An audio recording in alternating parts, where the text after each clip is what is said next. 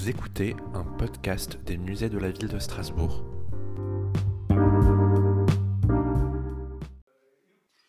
Je voudrais d'abord remercier mes hôtes de leur généreuse invitation et me réjouir de ces passerelles tendues entre musées et universités. Dire aussi aux commissaires de cette exposition, Céline Marc et Maïva Abillard, combien la manière dont elles ont envisagé leur objet d'étude parvient à renouveler intelligemment l'exercice de la monographie. Cette exposition NR n'est en effet pas purement biographique, les commissaires y démontrent quelque chose, le fait que la démarche d'Ener soit de nature idéaliste. Bref, il s'agit là d'une exposition à thèse qui stimule à la fois l'œil et le cerveau. La cuisine picturale comme tremplin vers le ciel des idées, drôle de titre, me direz-vous, et je vous le concède. Mais un titre qui a le mérite de la clarté, exprimé en peu de mots comment l'idéalisme d'Ener passe par la technique picturale, les moyens utilisés, et non par l'expression d'une quelconque pensée. Henner n'a rien d'un intellectuel, il n'est pour s'en convaincre qu'à lire ses propos rapportés par ses contemporains. Son expression étonne même par sa pauvreté, les mots lui manquent parfois, surtout pour dire ce qui, dans une œuvre, le laisse insatisfait.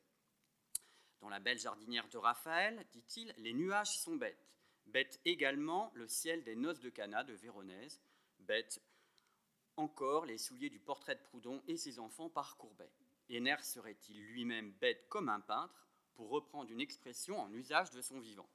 Bête comme Bougreau, par exemple, formidable formaliste, dont vous voyez là une œuvre conservée dans ses murs, dont nous venons de discuter avec euh, mes, mes hôtes, euh, je ne voudrais surtout pas dire que l'étoile de Bougreau n'est pas d'intérêt, je pense même euh, fondamentalement le contraire, mais enfin, cette peinture est toute de surface, balancement de lignes et accords chromatiques, en somme essentiellement une récréation du nerf optique.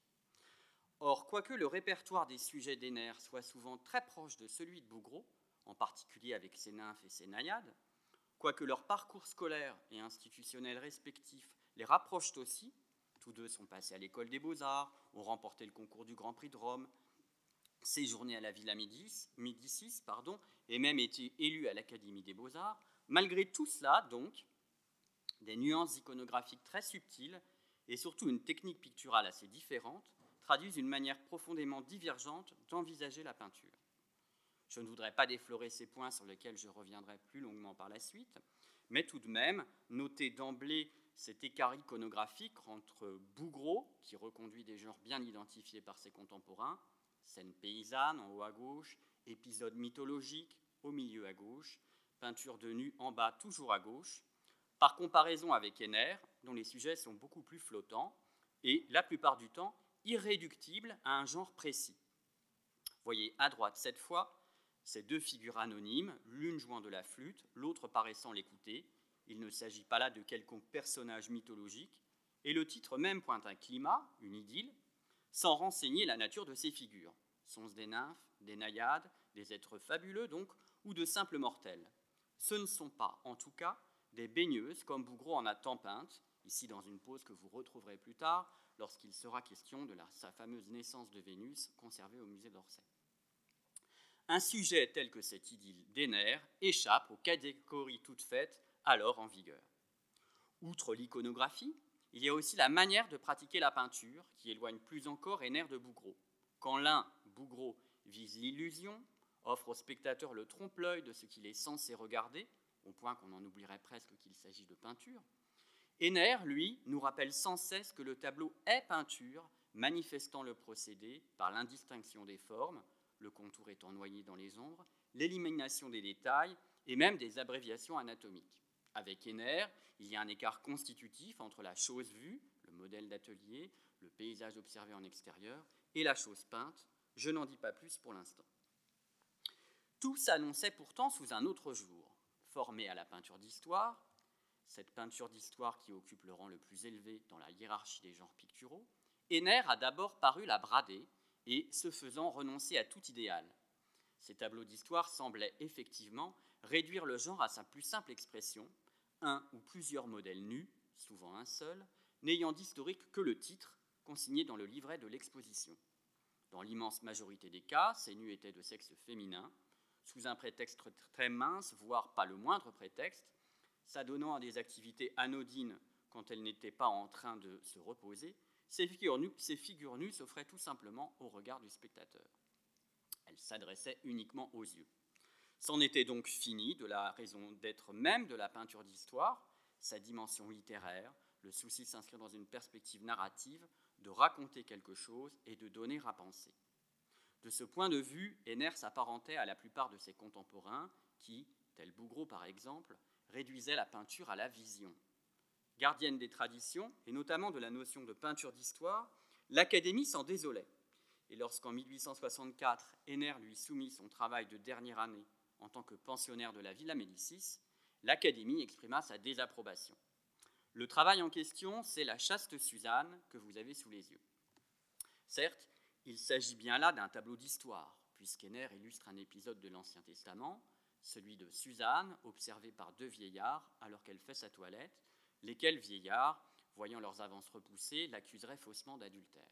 Le sujet est connu, il appartient même aux humanités plastiques, ayant été souvent traité par les maîtres anciens. Voyez ici l'exemple de Tintoret. Seulement, Henner ne donne guère à voir aux académiciens qu'une femme nue. Dissimulée dans les feuillages à l'arrière-plan, les vieillards sont à peine visibles.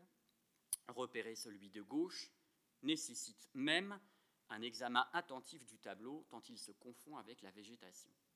Le rapport de l'Académie est donc sévère. En voici les passages les plus parlants.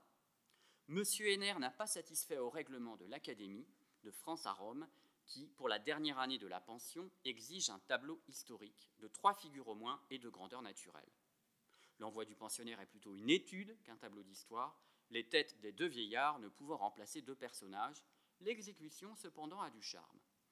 Je souligne le mot étude parce qu'il exprime l'idée que nous avons ici seulement une composante de ce qui fait le tableau d'histoire, une figure nue accompagnée de drapés, drapés qui, notons-le au passage, sont très intelligemment utilisés, encadrant Suzanne à droite et à gauche, de façon à en mettre en valeur le ton et les teintes de la chair. Le drapé blanc en fait ressortir les discrètes nuances de rose, tandis que le drapé sombre brun orangé lui donne une luminosité blonde. Plastiquement même, les formes retombantes et brisées des étoffes riment avec le mouvement des jambes et des bras. Si ce nu et ce drapé constituent bien le vocabulaire visuel de la peinture d'histoire, pour qu'il y ait véritablement tableau et non étude, il faudrait néanmoins que ce vocabulaire soit intégré dans une composition, composition qui impliquerait la combinaison de plusieurs figures.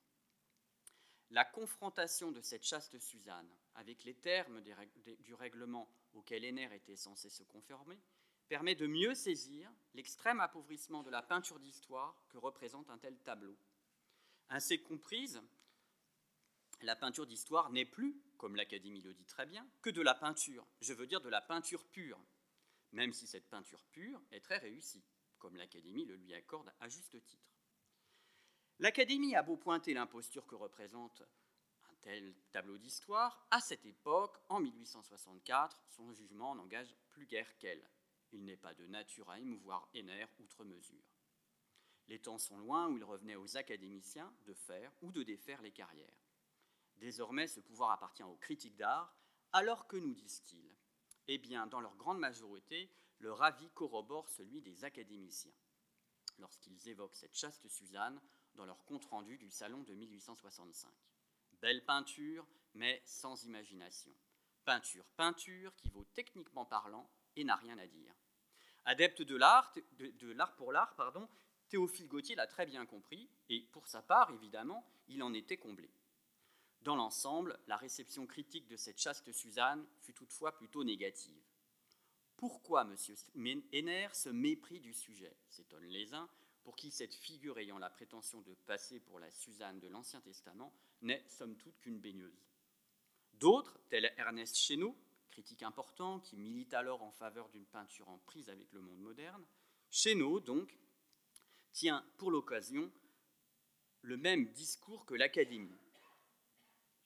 Trop vite, moi. Voilà. Dont il est pourtant un opposant. Il nous dit le, le nu en peinture doit être motivé, faute de quoi il relève des exercices d'apprentissage du métier d'artiste peintre, ce que, dans la langue des ateliers, on appelle une académie, académie avec un A minuscule. Et pour se moquer de cette chaste Suzanne, il la qualifie de devoir d'élève. En 1864, Henner compte donc parmi ces artistes qui paraissent n'avoir plus le moindre idéal. Aux côtés d'autres lauréats du Grand Prix de Rome de sa génération, tels que Cabanel, Giacomotti, Lefebvre ou Bougreau, il semble souscrire à une vision matérialiste de la grande peinture, ressassant indéfiniment un matériau, le nu féminin, totalement démonétisé. Ce nu qui, autrefois, était l'instrument par lequel le peintre prétendait être l'égal du poète, ce nu qui lui, permettait, de raconter des histoires, c'est le paradigme de l'ut pictura poesis, selon lequel la peinture est comme la poésie, ce nu, donc, vaut désormais pour lui-même, il constitue une fin en soi, il est devenu décoratif, au mauvais sens du terme. Les riches amateurs goûtent d'ailleurs ces nus décoratifs pour orner leurs appartements. Ce genre de tableau trouve facilement preneur sur le marché de l'art. Il y a encore autre chose qui vient aggraver cet abaissement de l'idée de grande peinture, le fait que ce nu au singulier tende, par ailleurs, à la retranscription exacte du modèle tel qu'il a posé dans l'atelier. En fonction des attentes des uns et des autres, cela constitue un attrait ou une limite supplémentaire de cette chaste Suzanne. Limite, bien entendu, du côté des partisans de l'idéal, pour qui ce nu n'est justement pas assez idéalisé. C'est-à-dire qu'il reste trop proche des qualités qui devaient être celles du modèle ayant posé devant Henner. Les proportions du corps, la couleur des chairs, la vibration de la lumière sur ces chairs, leur caractère charnu, l'exactitude du rendu des plis et, de manière générale, la morphologie de cette femme, ça pose même, qui est bien trivial, notamment parce que, au sens littéral de l'expression, elle ne pose pas dans une attitude digne, mais qu'au contraire, elle semble chercher à garder son équilibre, absorbée dans une préoccupation d'ordre très concret qui l'oblige à regarder vers le bas. C'est là un parti très original, certes, mais qui est à contre-emploi avec l'idée de peinture d'histoire. Tout cela, donc, témoigne d'une observation scrupuleuse de la nature, dans ce qu'elle a de banal, nature ensuite retranscrite le plus fidèlement possible. Or, dans la culture visuelle de l'époque, un tel nu ne saurait justement être considéré comme du nu. Il existe même un terme pour en parler, le déshabillé, avec tout ce que cela implique de péjoratif. Je m'explique. La théorie classique d'inspiration platonicienne, encore défendue par l'Académie, ainsi qu'un certain nombre d'esthéticiens et de critiques d'art, postule l'inadéquation fondamentale entre l'idée d'une chose, la chose en soi, l'essence, la vérité, et la chose elle-même, la chose tout court, l'apparence, la réalité que nous avons devant les yeux. Prenons l'exemple d'une pomme. L'idée qu'on se fait de la chose pomme est une sphère parfaite, absolument lisse et d'un coloris éclatant, vert ou rouge selon sa variété. Mais lorsque cette chose pomme pend à l'arbre d'un jardin, sa forme n'est jamais tout à fait régulière, sa surface jamais totalement homogène, sa couleur jamais strictement uniforme. Les idées et les choses ne coïncident pas. Depuis la Renaissance, la réflexion esthétique et le discours académique reposent sur ce dualisme idée-matière, vrai, réel. Nous aurons d'ailleurs l'occasion d'en reparler. Raphaël l'expliquait ainsi à ses élèves au XVIe siècle, il ne faut pas peindre la nature telle qu'elle est, mais telle qu'elle devrait être idéalement. Aussi, un modèle, si beau qu'il soit, ne saurait être copié tel quel pour prétendre au rang d'œuvre d'art, et en l'occurrence, dans le cas de notre tableau, incarner le personnage biblique de Suzanne. Ce que la nature offre à l'artiste serait forcément imparfait. L'artiste doit créer la beauté de toute pièce à partir de son seul cerveau. Même s'il a besoin pour cela de travailler devant le modèle, le nu qui en résulte procède de l'invention. Il est donc normal, si je puis dire, qu'une figure peinte ne coïncide pas avec un quelconque être humain. C'est une des raisons pour lesquelles les nus de Manet scandalisent, raison esthétique et non morale. Ce nu de Manet est d'ailleurs ostensiblement un déshabillé, voyez les vêtements dont le modèle est dévêtu, c'est dévêtu pardon, au premier plan à gauche du déjeuner sur l'herbe. La distinction nu-déshabillé est donc plus opératoire que jamais à l'heure où Henner peint sa chaste Suzanne, dans la mesure où, jusque-là, on ne se posait même pas la question. Il allait de soi que le nu appartenait à une réalité autre que celle de l'expérience sensible. Dans ces conditions, le caractère très incarné de la Suzanne d'Henner, le fait qu'elle sente le modèle, posait problème. Henner n'est évidemment pas Manet, même en ce qui concerne cette seule question du nu, mais il n'est pas loin de certaines propositions de Courbet. Dans tous les cas, Henner s'inscrivait en porte-à-faux avec l'enseignement qu'il avait reçu et le milieu, celui de l'école et de l'académie, auquel il appartenait encore. L'acception idéaliste du nu avait d'ailleurs toujours de nombreux partisans, en particulier Charles Blanc, théoricien de l'art dont il sera longuement question par la suite, qui, dans sa grammaire des arts du lycéen rédigée au même moment, répétait l'enseignement de Platon et de Raphaël. L'artiste est chargé de rappeler parmi nous l'idéal, c'est-à-dire nous révéler la beauté primitive des choses, d'en découvrir le caractère impérissable, la pure essence. Les idées que la nature manifeste sous une forme embrouillée et obscure, l'art les définit et les illumine. Et, à l'occasion du salon de 1865, c'est-à-dire le salon de la chaste Suzanne, sans s'en prendre nommément à Henner, Charles Blanc expliquait déjà Dieu n'est pas l'auteur des individus, il n'a créé que l'essence, il n'a conçu que l'espèce. Il n'a fait que les hommes, il n'a pas fait l'homme, les hommes, pardon, il a fait l'homme. Tous les jours, la nature enfante les mauvais exemplaires de l'humanité, les éditions remplies de fautes. Dieu a créé l'édition Princeps, l'exemplaire parfaitement pur et beau. Voilà qui est l'idéal. Ces idées seraient approuvées de Platon. Convoquer Dieu et Platon, on ne saurait être plus clair. Je me permets d'insister sur l'importance d'un tel discours, d'abord parce qu'il constitue une forme de rappel à l'ordre, et ensuite en raison de sa réception. La grammaire des arts du dessin de Charles Blanc, dans les années qui suivirent, tout le monde l'a lu, même ceux auxquels on s'attendrait le moins, de jeunes modernes tels que Seurat ou Van Gogh. Ce texte n'est donc pas sans portée, il l'est d'autant moins dans les milieux où Henner évolue. En privé, Charles Blanc est encore plus explicite que dans sa grammaire pour dénoncer le déshabillé tel qu'Henner le pratique. Dans sa correspondance, il parle ainsi de nudité de bordel.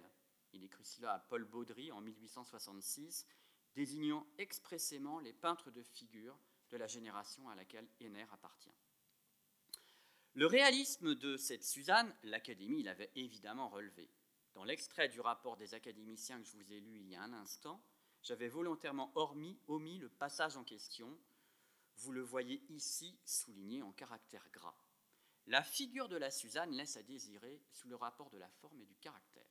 C'est laconique, mais tout à fait compréhensible.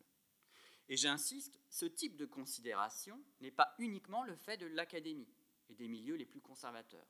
Théophile Gautier tient un propos identique, même si dans son cas c'est pour s'en réjouir. Je cite Gautier et procède simultanément à quelques explications de texte. Ce n'est pas par le style et la beauté des lignes que se distingue la Suzanne Denner. Par le mot style et beauté, il faut comprendre idéalisation. Mais par un vif sentiment de la couleur. Vous notez là une opposition dont nous reparlerons par la suite entre la ligne, le dessin, qui se situerait du côté de l'idéal, et la couleur qui appartiendrait au réel. Les chairs sont d'un ton très fin, très vrai, très nature, comme disent les peintres. Nature, le mot est lâché. Ce n'est pas une statue qu'il se baigne, ici Gauthier le romantique donne un coup de griffe au classique, mais bien une femme, une femme d'un modelé gras, libre et souple. Une femme, donc, un modèle d'atelier, et non le personnage biblique de Suzanne. J'ai cité successivement la réflexion d'un esthéticien, Charles Blanc, puis le rapport de l'Académie sur les envois de Rome, un discours institutionnel donc, et enfin le commentaire d'un écrivain critique d'art, Théophile Gautier. Donnons maintenant la parole à un artiste, contemporain des nerfs, Gustave Moreau, qui a une manière bien à lui d'éreinter le déshabillé tel qu'Henner le pratique dans La chaste Suzanne. C'est, d'après Moreau, le produit, je cite, d'une excitation testiculaire. De fait, Moreau se situe alors aux antipodes d'Henner, revendiquant haut et fort un art idéaliste libre. Idéaliste au sens où il réinvestit le genre de la peinture d'histoire dans son acception la plus noble, celle du nu et du drapé, mais une peinture d'histoire néanmoins libre, non académique, puisque Moreau renouvelle la manière d'aborder des sujets a priori très traditionnels, retenant des moments inhabituels, de récits bien connus, Jason lorsqu'il s'empare de la toison d'or, sous le regard de Médée, iconographie totalement inédite, Orphée une fois qu'il s'est tu, puisqu'il est mort, voyez ici sa tête, détachée de son corps et retrouvée par une jeune femme, encore une iconographie sans précédent. Au salon de 1865, où figure la chaste Suzanne Denner, s'il est quelqu'un, pardon, je vais trop vite, s'il est quelqu'un qui fait montre d'une démarche idéaliste, c'est bien Moreau, avec son Jason. Ce ne sont que deux figures, certes, mais idéalisé et engagé dans une relation psychologique complexe. Victorieux, Jason n'a Dieu que pour la toison d'or, mais sa victoire, il la doit à Médée et à son filtre magique. Médée qui, à l'arrière-plan, le domine légèrement, elle est surélevée, et qui, avec cette main appuyée sur l'épaule de Jason, semble le posséder. Métaphoriquement, Moreau exprime là la force du sentiment amoureux qui la lie à son amant, et il anticipe aussi sur la suite du récit. Trompé par Jason, Médée se vengera de lui et fera son malheur, tuant leurs enfants, puis empoisonnant Créus que Jason venait d'épouser. Jason ne, parviendrait donc jamais à se libérer des griffes de Médée. Voilà bien de la peinture d'histoire, au sens le plus noble du terme, un tableau dans lequel l'artiste parvient à narrer un récit hautement dramatique, bref, de la peinture littéraire. Pour accuser la différence de traitement de l'histoire entre Henner d'une part, qui la réduit pour l'instant à son degré zéro, et Moreau d'autre part, qui parvient à lui redonner vie, je me contenterai de signaler combien, par comparaison avec l'importance accordée aux mains et à l'expression respective des visages de Jason et de Médée, Médée dont les contemporains se sont longuement interrogés sur le sens de son sourire énigmatique qu'ils comparèrent à celui de la Joconde, Henner, lui, semble au contraire se désintéresser de cette partie de l'anatomie. Les mains et le visage de Suzanne, nous les entrevoyons à peine. Or, ce sont précisément là les traditionnels vecteurs de l'expression des passions qui permettent de faire un tableau d'histoire, de raconter quelque chose. La Suzanne d'Henner n'est qu'un corps, comme si l'auteur la réduisait à l'état d'objet. À ce stade de l'exposé, vous pourriez avoir l'impression que mon propos n'est guère flatteur envers Henner vous pourriez regretter de m'avoir invité. Alors je souhaiterais lever tout équivoque. Pour l'instant, j'ai juste voulu dire que, dans un premier temps, Henner ne témoignait pas de tendance idéaliste particulière, et même qu'on avait tout lieu de croire qu'il se situait à l'opposé de telles tendances. C'est du moins ce que laissait supposer le formalisme de sa peinture, le fait qu'elle ne véhicule aucune pensée, et aussi le réalisme de ses figures, le fait cette fois qu'il baigne du déshabillé plutôt que du nu. Mais ce constat n'est pas un jugement de valeur de ma part. Cette chaste Suzanne, dont nous avons longuement parlé, n'est peut-être pas un tableau d'histoire, mais c'est un superbe morceau de peinture. Surtout si on la confronte à des exemples comparables, en particulier les nus de Jules Lefebvre, camarade d'Henner à la Villa Médicis, qui, lui aussi, réduit la peinture d'histoire à sa plus simple expression, le nu féminin au singulier. Henner ne nous donne pas à penser, mais il nous offre quelque chose à regarder. On ne saurait en dire autant de cette vérité très peu picturale. Les chairs blanches de la figure y sont totalement uniformes et monotones. Le fèvre ne manifeste en outre aucun souci de lier sa figure avec le fond. Elle est comme collée dessus. Comparez cela avec la manière dont, au contraire, Henner joue de ce fond et des accessoires pour faire valoir le nu. Nous avons déjà parlé des drapés qui encadrent Suzanne, mais il y a encore ces fleurs rouges contrastant avec un drapé blanc qui réchauffe toute la partie gauche de la composition. Et on pourrait aussi évoquer les objets sombres, juste à côté, un coffret et un flacon. Je ne suis pas sûr de la nature exacte de cet objet, excusez-moi. Coffret et flacon qui répondent à la chevelure noire de la figure et permettent une meilleure liaison avec le fond végétal à contre-jour. Bref, chez Henner, il y a de quoi se prêter à un examen approfondi qui révélerait sans cesse de nouveaux jeux d'écho ou de contraste. Mais du côté de Lefebvre, en revanche, quel ennui. En un seul coup d'œil, on a vu tout ce qu'il y avait à voir, c'est-à-dire pas grand-chose. Même avec Bougreau, pourtant autrement peintre que Lefebvre, la comparaison tournerait à l'avantage des nerfs, toujours à cause de ses chairs uniformes, et aussi d'un fond qui n'a toujours aucune fonction plastique dans l'économie du tableau. La présente comparaison Henner-Bougreau est d'autant plus intéressante que ces œuvres strictement contemporaines, elles datent toutes de 1864, sont quasiment jumelles. Leur très grande proximité en exacerbe la différence des partis pris picturaux. Par exemple, à propos de ce dont je parlais tout à l'heure, la manière dont Henner tronque le visage de sa figure. Voyez comment Bougreau, lui, s'en soucie. On pourrait en dire autant concernant l'attitude de Suzanne qui ne pose pas, qui est uniquement à ce qu'elle fait, sa toilette, tandis que la baigneuse de Bougreau, elle, prend clairement la pose, une pose d'ailleurs bien connue. Alors maintenant, comment Henner en est-il progressivement venu à se singulariser parmi les siens, ses camarades Lefebvre et Bougreau, et a développé un discours de nature idéaliste? Pour dramatiser un peu les événements, je partirai d'une date, 1879, et d'un tableau précis, Églogue, que je confronterai avec une œuvre contemporaine d'un confrère, avec lesquels Henner semblait initialement avoir beaucoup de choses en commun, toujours Bougreau, mais avec sa fameuse naissance de Vénus cette fois. Examinons d'abord cet églogue pris isolément. Par rapport à la Suzanne, il s'agit toujours de figures nues, elles sont deux, ce qui permet de parler de composition plutôt que de simple étude, mais cette prétention à la grande peinture pourrait achoper pour deux raisons au moins, dans la mesure où, en termes de vocabulaire, d'abord, Henner se prive du drapé, drapé qui traditionnellement est le complément nécessaire du nu, et que, plastiquement parlant, ensuite, ces figures sont séparées par un vide immense au milieu du tableau.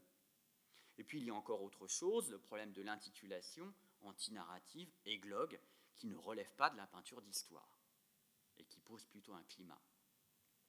Faut-il pour autant considérer que les tendances formalistes et même matérialistes de la Suzanne s'accuseraient ici Eh bien justement pas. C'est même le contraire qui semble se produire, et la force de l'idéalisme d'Henner, dont il sera désormais question, jusqu'au terme de cette conférence, c'est de renouveler les moyens d'expression de cet idéalisme.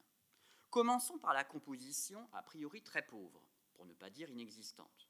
Deux figures rejetées à la périphérie d'un tableau aux trois quarts vide. Qu'en est-il au juste? Henner serait-il incapable de lier ces figures entre elles? Son horizon serait-il borné à ce point?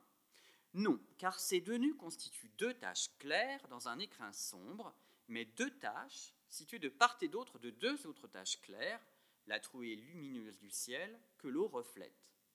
Il y a donc unité plastique, composition, et non éparpillement. Henner tisse un réseau subtil de liens entre les deux figures, mais aussi entre leur peau laiteuse et le ciel pâle. La récurrence des triangles et des obliques y entre pour beaucoup. En fait, Henner réussit là un tour de force composé autrement, en n'accordant plus de statut privilégié à la figure, voire même en cédant l'initiative au paysage, paysage qui est ici le nœud de la composition, et en utilisant dans ce paysage ce qu'il y a de plus immatériel, deux motifs aux connotations idéalistes évidentes, le ciel et la lumière. Ce sont ce ciel et cette lumière qui permettent à Henner de réunir ce qu'il a d'abord séparé, une femme assise jouant de la musique à gauche et l'autre debout l'écoutant à droite, comme s'il défaisait pour le refaire autrement l'idylle de 1872, tableau alors immensément célèbre, car il représentait Henner au musée du Luxembourg, le musée de l'art vivant du Paris de l'époque. Sauf que cette fois, la musique, que bien entendu on ne peut pas entendre, Henner parvient à lui donner une place dans le tableau. L'abstraction de la, partie médiane, à peu près vide, permet en creux de visualiser cette musique, avec presque rien. Et je dirais parce qu'il sait se contenter de presque rien, Henner projette son spectateur au-delà de ce qu'il regarde, et de un en faveur de la thèse d'un Henner idéaliste. Le sujet maintenant. Deux femmes nues dans la nature, quoi de plus banal? C'est le sujet de tout le monde à l'époque, et au salon les tableaux intitulés Églogue sont légion. Henner se moquerait-il du sujet et avec lui des idées? Non, bien sûr, car ce matériau qui au premier coup d'œil pourrait paraître totalement démonétisé, Henner lui redonne de l'épaisseur, il lui redonne du sens.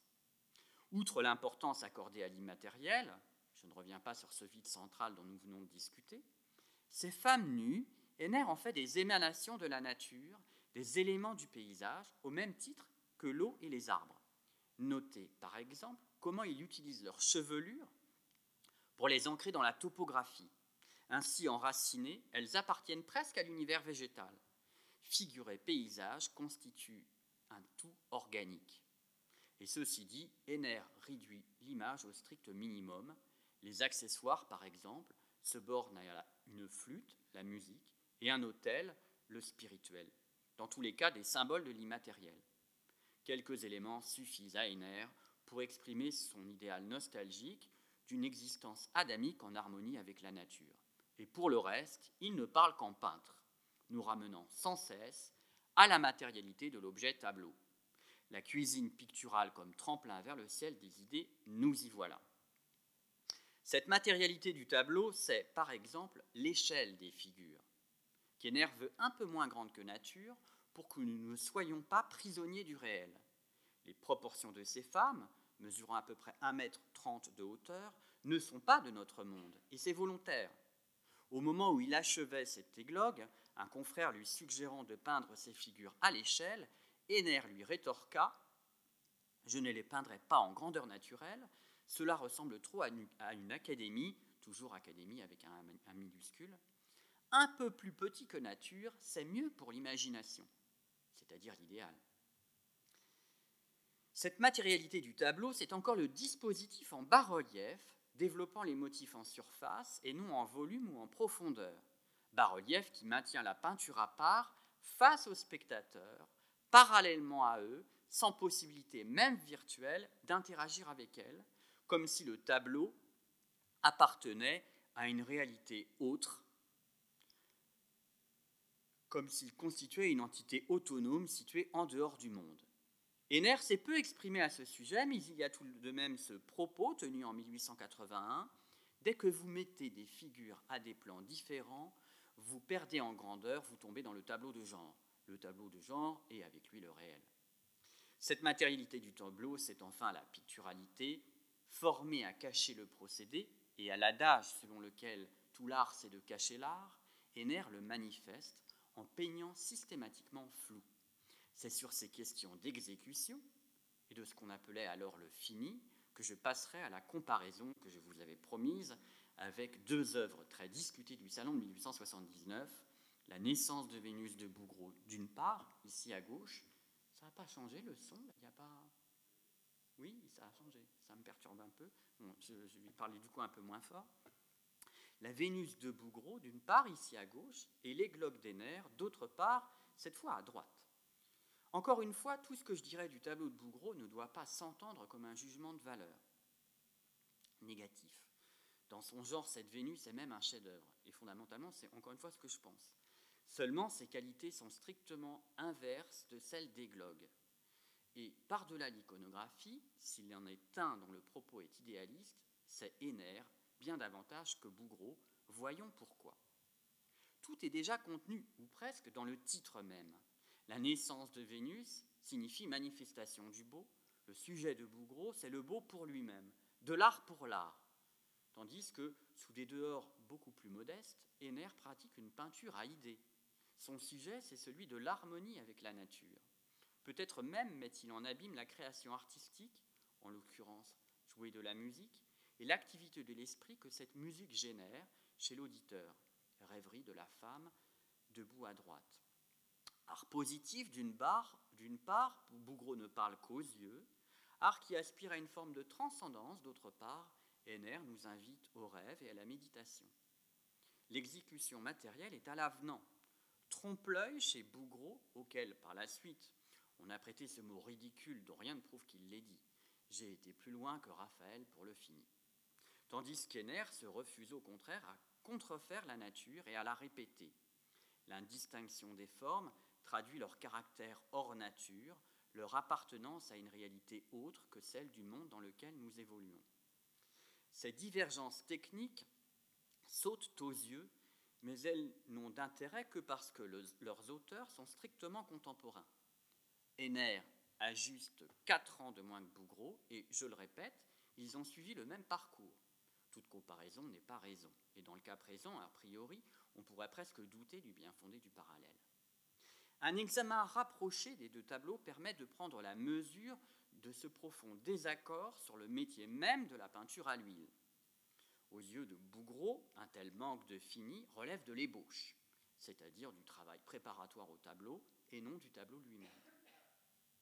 En fait, les qualités respectives des deux œuvres sont inverses, quoique leur genre, la grande peinture, celle du nu, leur motif plastique, ces nus sont féminins, et le propos pictural convergent. Dans les deux cas, la palette chromatique est très resserrée, gris coloris très subtil chez Bougreau, contraste binaire clair-sombre chez Henner, l'un comme l'autre se concentrant avant tout sur le problème de la lumière et des ombres.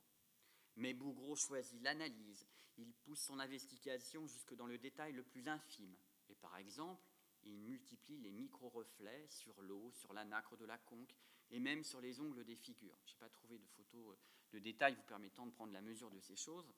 Tandis qu'Ener, lui, synthétise à l'extrême, s'en tenant aux oppositions les plus élémentaires. Cette hauteur de vue d'Ener, qui voit grand et ne s'embarrasse pas de détails, voilà qui ressortit à l'idéalisme. On notera aussi combien la sollicitation des regardeurs diffère. Je disais tout à l'heure que la composition en bas-relief d'Ener, parce qu'elle nous est strictement parallèle, ne vient pas à notre rencontre et se tient à part. Bougreau obtient l'effet contraire. Sa Vénus, éclairée latéralement, se détache du fond en fort relief. Sa silhouette est comme découpée et projetée au devant du spectateur. Elle a en tout cas un statut à part dans la composition, car aucune autre figure, même celle du premier plan, n'ont une telle présence. Vénus est de notre monde bien réel, elle est comme descendue dans l'empyrée. Tout ce que je viens de dire est encore renforcé par le traitement du nul lui-même, où, encore une fois, le plus idéaliste des deux n'est pas le peintre de Vénus, mais plutôt l'auteur des nus anonymes.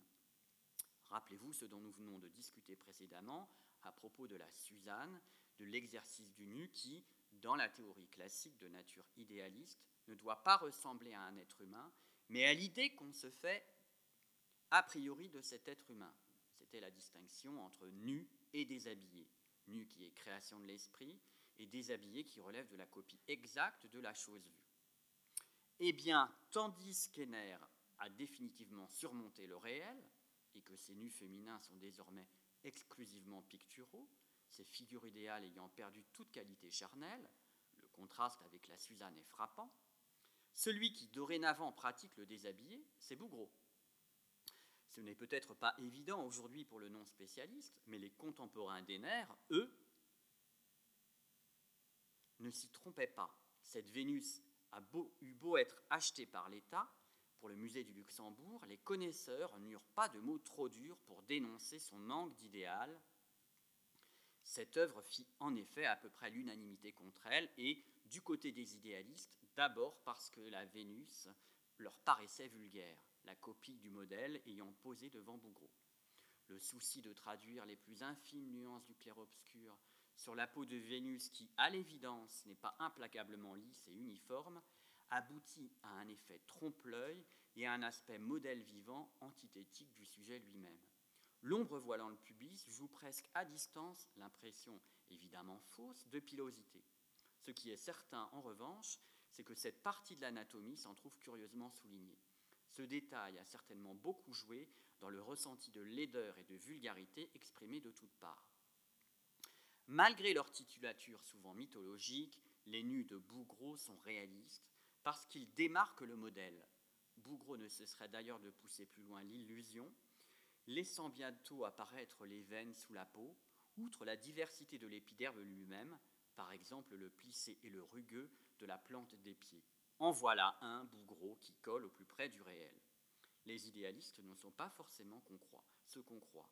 Ener l'est davantage que Bougreau, et s'il l'est, c'est aussi pour d'autres raisons, par les aspects de son métier sur lesquels il se concentre.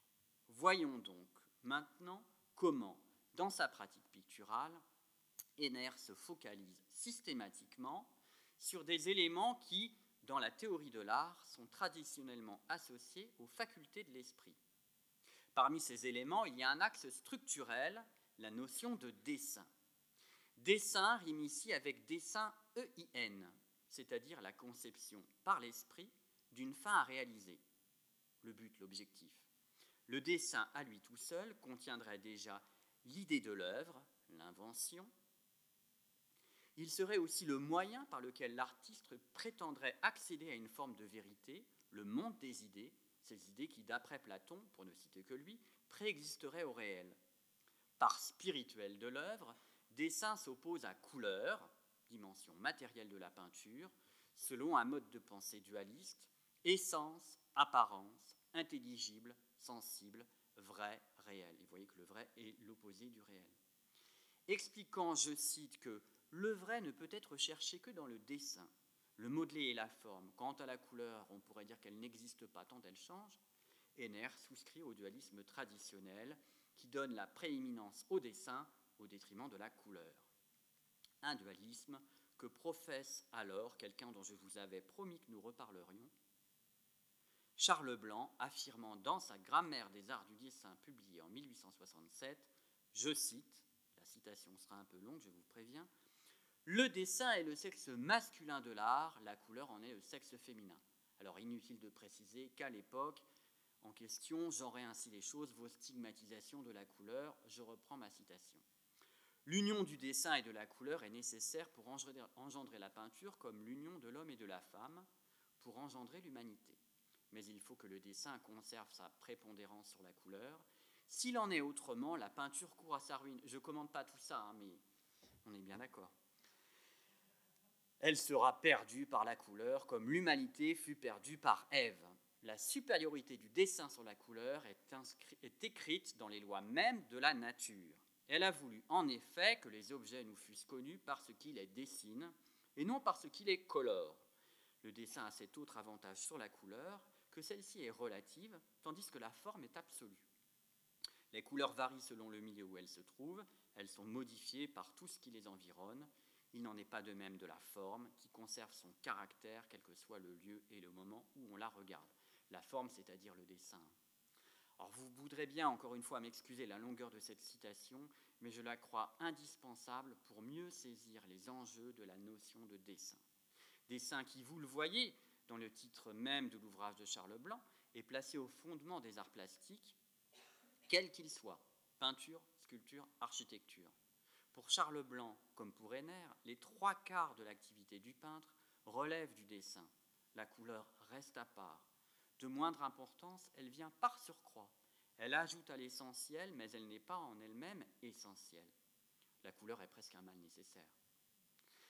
Un terme clé associé à cette notion de dessin traverse la totalité du discours d'Henner sur la peinture, celui de ton. L'art, je cite Henner, de mettre l'éclair en contact avec les ombres. Idéaliste, Henner voit et peint en noir et blanc. Dans la langue des ateliers, on dit en valeur. La végétation qui l'intéresse, c'est, comme il l'explique, celle noire du feuillage des chênes verts après la pluie. Le moment de la journée qui a sa préférence, c'est, je cite encore, le crépuscule où le ciel est encore très clair et où les arbres sont noirs alors que les figures nues paraissent blanches comme de l'argent. Henner explique même pouvoir obtenir des effets chromatiques sans utiliser la moindre couleur par le seul jeu des valeurs, ce dont il est évidemment très fier. Ainsi, de l'aspect violacé des nuages des glogues, Ceux-ci ont l'air violets, explique-t-il, je n'y ai pourtant pas mis le moindre violet, je les ai obtenus seulement avec du noir et du blanc. Il donne cette impression parce qu'il se détache sur du blanc. Henner atteindrait là une forme d'absolu, une peinture idéale que nulle couleur ne viendrait souiller.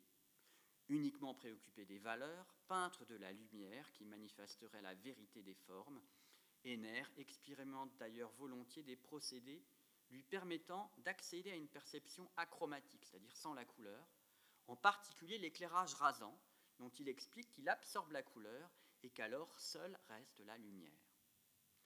Dessin, valeur, le troisième élément du credo idéaliste d'Henner serait la simplification, la faculté, en s'en tenant à l'essentiel, de rendre visible l'être des figures et la vérité des choses de lever les voiles des apparences dans la continuité de l'idéalisme platonicien ou de la théorie de l'art classique.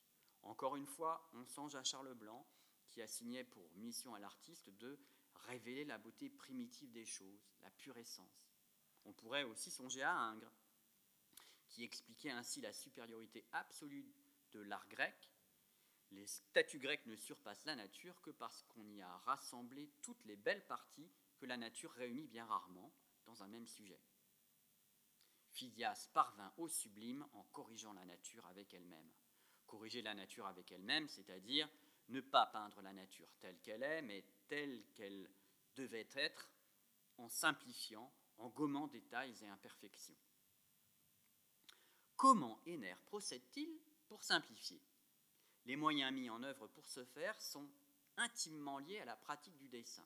Décidément, Henner nous ramène encore et, toujours, à cette dimension de son métier.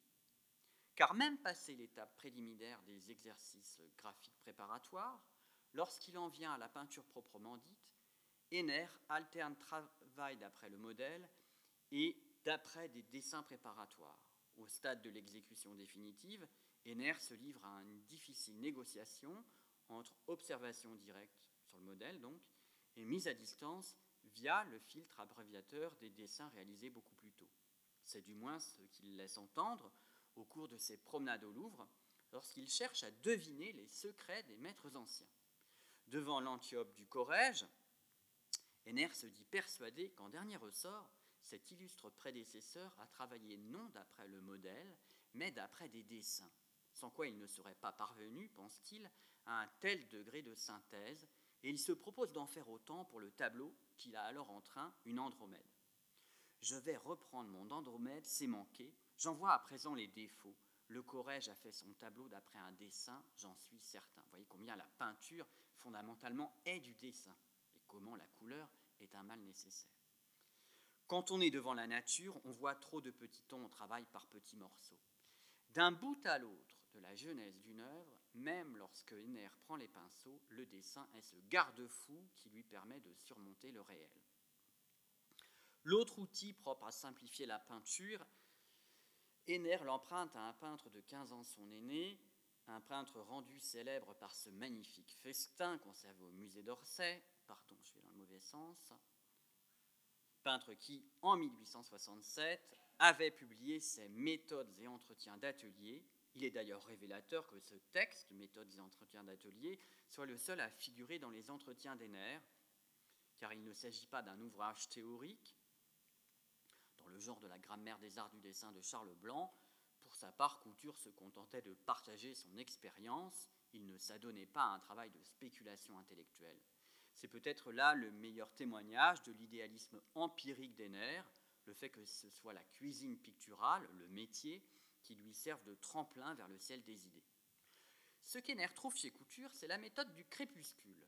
Couture incitait en effet les artistes à travailler, à travailler au crépuscule parce qu'à ce moment-là, l'éclairage simplifie le visible, formes et couleurs, qu'il n'en laisse apparaître que les éléments les plus caractéristiques, sous-entendu leur vérité plastique. Cependant, Couture n'a jamais suggéré de prendre le crépuscule lui-même pour sujet. De ce point de vue, Henner fait un usage très littéral des conseils de son prédécesseur. Mais peu importe, ce qui compte pour nous, c'est que l'ouvrage de Couture éclaire des aspects de la pratique et du goût d'Henner qui, sans cela, resteraient difficiles à appréhender. Car les maîtres dont Couture discute le plus, ce sont ceux qu'on le retrouve dans les entretiens d'Henner, Rembrandt et Corrège notamment.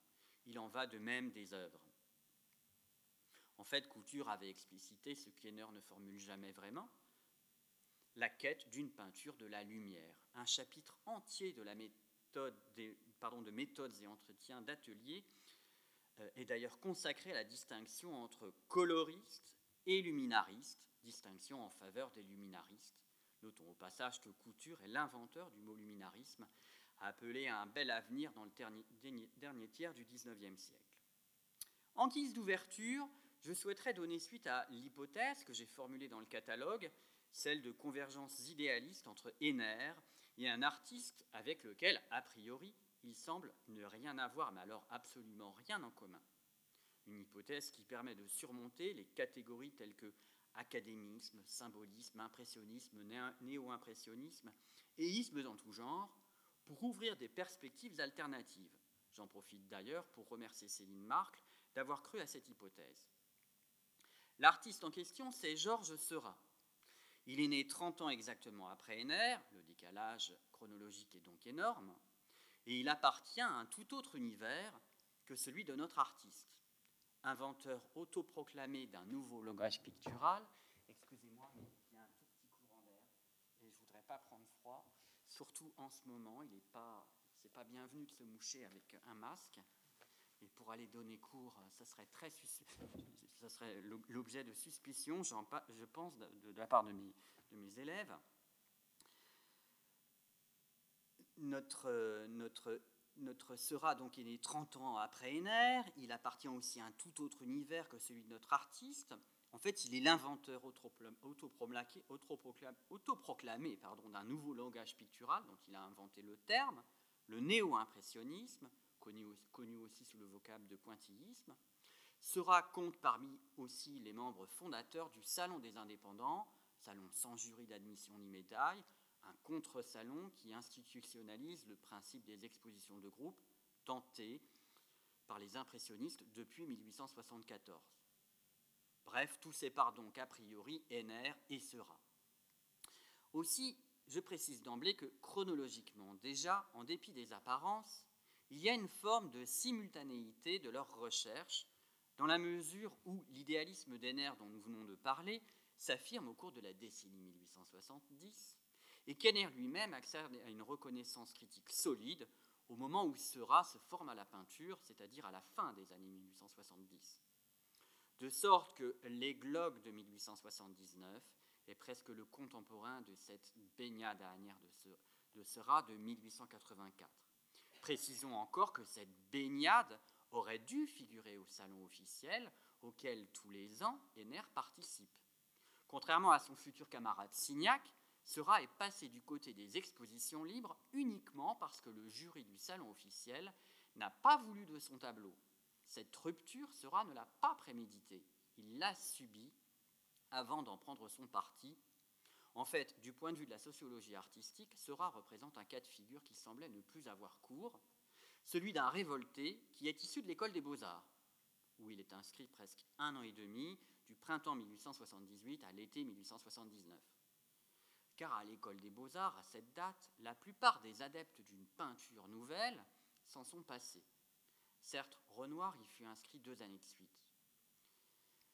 Mais Degas puis Caillebotte ne fréquentèrent l'école que durant quelques mois, et pour tous les autres, les ateliers libres avaient suffi en guise de formation. Par exemple pour Manet, pour Cézanne, pour Monet ou pour Pissarro, quand ils n'étaient tout simplement pas autodidactes comme Gauguin. Signac serait d'ailleurs lui-même un peintre autodidacte.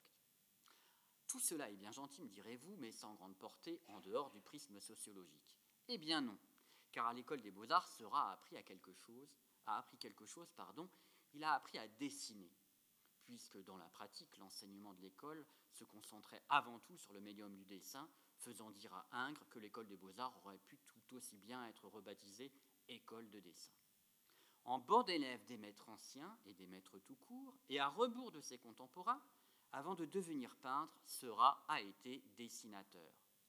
Reconduisant un cheminement traditionnel depuis la Renaissance, Seurat n'aborde la peinture que dans un second temps. Et c'est même comme dessinateur qu'il prétendit accéder à une première forme de reconnaissance. En 1883, un an avant la baignade dernière, pour débuter au salon officiel, sera soumis en effet deux petites feuilles au jury du salon. Portrait d'Edmond Amonjean, refusé par le jury, et broderie, qui elle est acceptée. Broderie dont le thème et le traitement en gros plan doivent beaucoup au peintre hollandais du siècle d'or, notamment à Vermeer et sa dentelière du musée du Louvre. On peut s'étonner qu'à une date où il a quitté l'école des beaux-arts depuis quatre ans déjà, Seurat se montre si respectueux des usages académiques. Il semble s'en tenir là à l'ordre selon lequel, avant de prendre les pinceaux, il convient d'avoir fait ses preuves comme dessinateur. Il se comporte là vraiment comme un élève très sage. Il semble s'en tenir là, pardon, je, je la même phrase, et dessinateur sera le resterait, même une fois devenu peintre.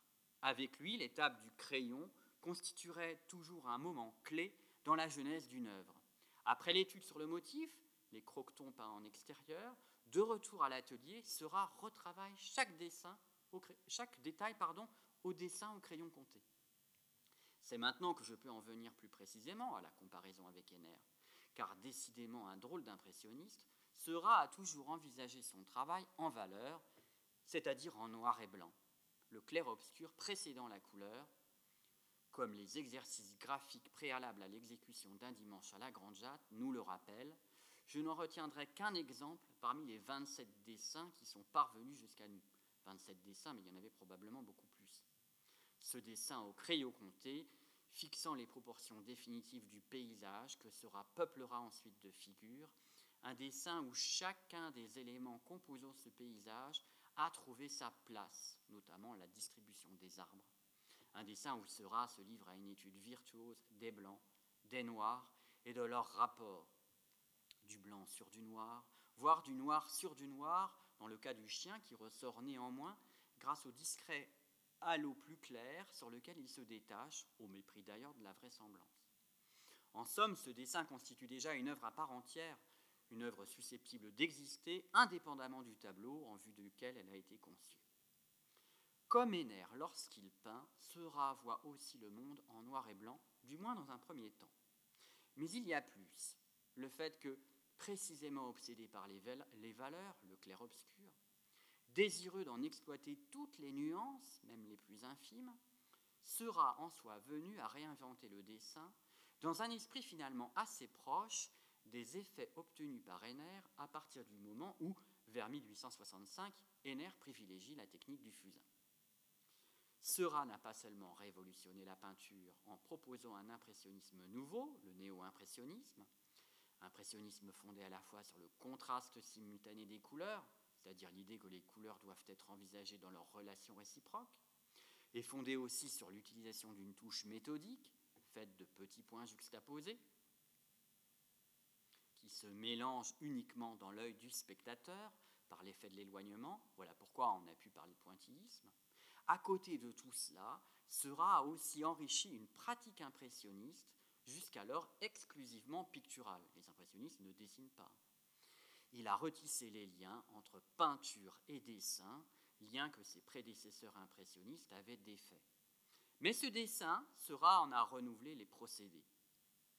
La manière dont il manie le crayon n'a guère à voir avec ce qu'on lui a enseigné aux beaux-arts. Faire d'abord des lignes, toujours commencer par délimiter la forme des objets. Je vous montre ici un dessin de ce genre, un dessin que j'ai choisi parce qu'il est du professeur même de Sera aux Beaux-Arts, Henri Lehmann. Ce parti pris technique sera là adopté à ses tout débuts. Comme vous en avez ici un exemple avec une académie masculine typique des exercices scolaires aux beaux-arts. Mais très rapidement, Sera a commencé à envisager le dessin autrement, de l'intérieur par le modelé et non de l'extérieur par le contour. Sera travaille en valeur et il explique à ses camarades qu'il ne lui vient jamais à l'idée de commencer une toile par un trait. Le motif l'est parfois même, en creux, suggéré par le vide du papier laissé en réserve, c'est-à-dire vierge, comme dans cette étude pour le jeune enfant au beau milieu de la grande jatte. Ce détail du chapeau vous permet, je pense, de prendre la mesure de ce que signifie un travail uniquement en valeur, sans contour, sans trait, sans ligne. Un dessin aussi évanescent n'offre jamais aux spectateurs l'image solide qu'ils attendent. Les motifs ainsi dessinés demeurent insaisissables, comme s'ils appartenaient à une réalité immatérielle. La focalisation d'Enner sur le modelé pouvait bien faire rire Degas. Enner, le peintre qui fait du modelé, avait-il coutume de dire. C'est précisément cette obsession du modelé, du clair-obscur, qui rattache Enner aux recherches de Seurat, son jeune contemporain idéaliste. Enner et Seurat pensent d'abord en valeur, par le clair-obscur. Ce sont des luminaristes, comme le préconisait Couture. Avec ce paradoxe toutefois qu'Enner n'aille jamais au bout d'un travail uniquement en valeur dans ses dessins, où il bute toujours sur le contour, et que pour y parvenir, il lui faille prendre les pinceaux, de sorte que c'est dans ses esquisses ou ses tableaux qu'Enner est le plus proche des effets obtenus par Seurat au crayon compté. Ça n'avance plus J'arrive plus à avancer C'est bloqué le... Je me, dis me suis dit que j'avais un, train de retard. Je vais mettre ça, excusez-moi. Mais, vous voyez, là, j'ai plus beaucoup de visuels, mais ça serait dommage.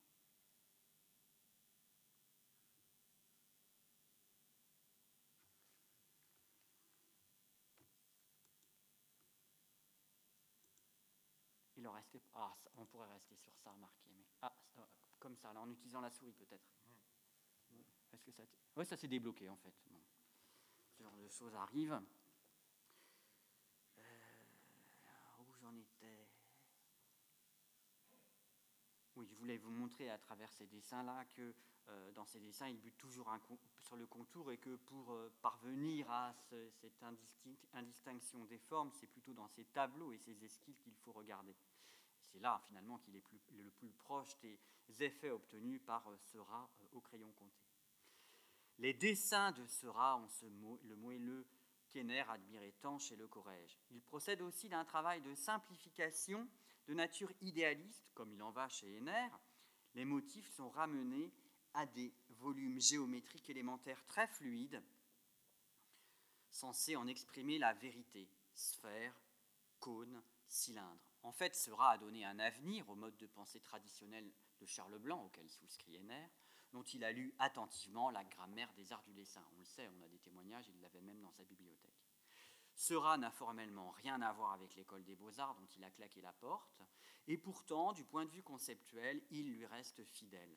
Seurat est essentialiste, son travail postule un ordre a priori, un idéal et un seul qui préexisterait aux êtres et aux choses, idéal que Seurat cherche à retrouver en se concentrant sur ce qu'il y a de permanent, d'invariable dans le motif retenu quel qu'il soit, même quand il est trivial. D'où l'aspect abstrait et aussi figé de ces tableaux. Des tableaux qui, malgré leur iconographie moderne, paraissent aussi irréels que les frises de Phidias au Parthénon, frises dans lesquelles Sera voyait d'ailleurs un modèle dont s'inspirer. Vous voyez, cet idéalisme-là est aussi celui d'Héner. En dépit des apparences, il n'y a pas si loin entre la scène antique d'Héner et Glog et cet épisode contemporain, baignade à montrant un paysage de banlieue industrielle avec lignes de chemin de fer et cheminées d'usine en guise de toile de fond. La plus notable différence entre ces deux tableaux de nu tient peut-être au ton de leur idéal. Pénombre du crépuscule ou lumière aveuglante de midi.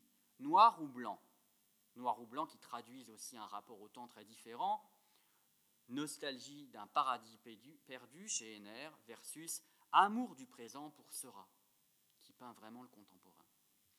L'idée de ce rapprochement avec Seurat était de déplacer les lignes et de montrer que la question de l'idéalisme esthétique, oh, l'idéalisme esthétique dépasse et de loin le beau idéal en carton-pâte tel que le, promeuvent les académies ou l'école des beaux-arts, celui du grand répertoire gréco-romain.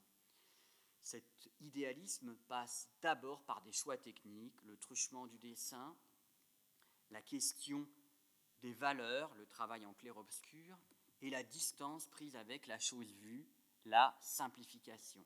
Des choix techniques qui, dans la culture artistique de l'époque, correspondent à une démarche idéaliste.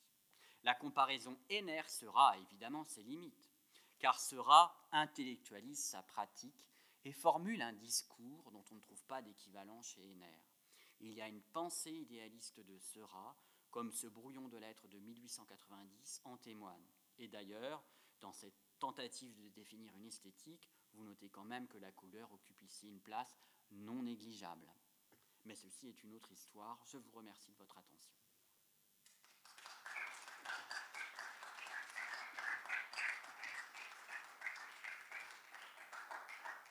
je suis à votre disposition pour d'éventuelles questions. Je crois qu'il y a un micro qui, est par ici. Ah, c'est vous qui l'avez.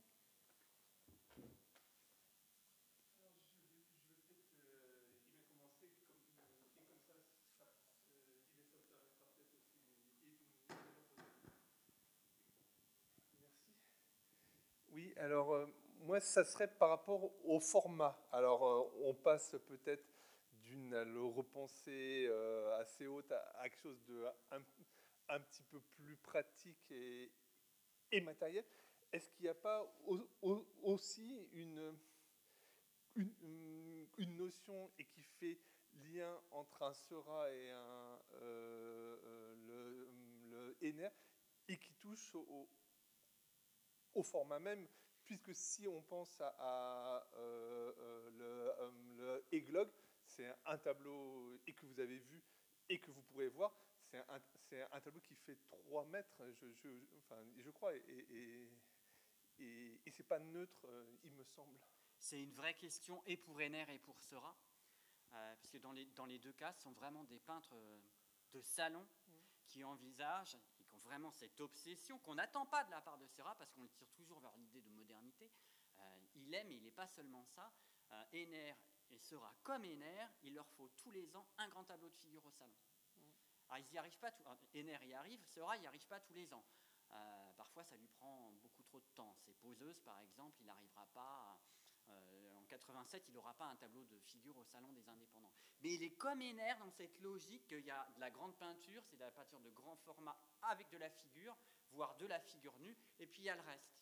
Et nous, on connaît très bien les paysages de Seurat, parce que aussi Seurat est né est, mort très tôt et qu'il a que très peu de grands tableaux de figure et que euh, on, est davantage habitué à voir ces, paysages. Au MoMA, c'est à New York, euh, qui est un peu une espèce de temple de l'art moderne. Il n'y a pas de tableau de figure de, de, Seurat et ça, biaise un peu les choses. On voit que les tableaux de paysages, donc. Mais les tableaux de paysages, il les peignait quand il avait du temps, l'été, quand il avait consacré l'essentiel de euh, son temps de travail à la peinture de figure. Donc il y a une vraie rencontre. Ce sont deux, tableaux, deux euh, peintres qui pensent en termes de hiérarchie des genres, de hiérarchie des formats, de hiérarchie des tableaux. Il y a un grand genre, il y a un petit genre.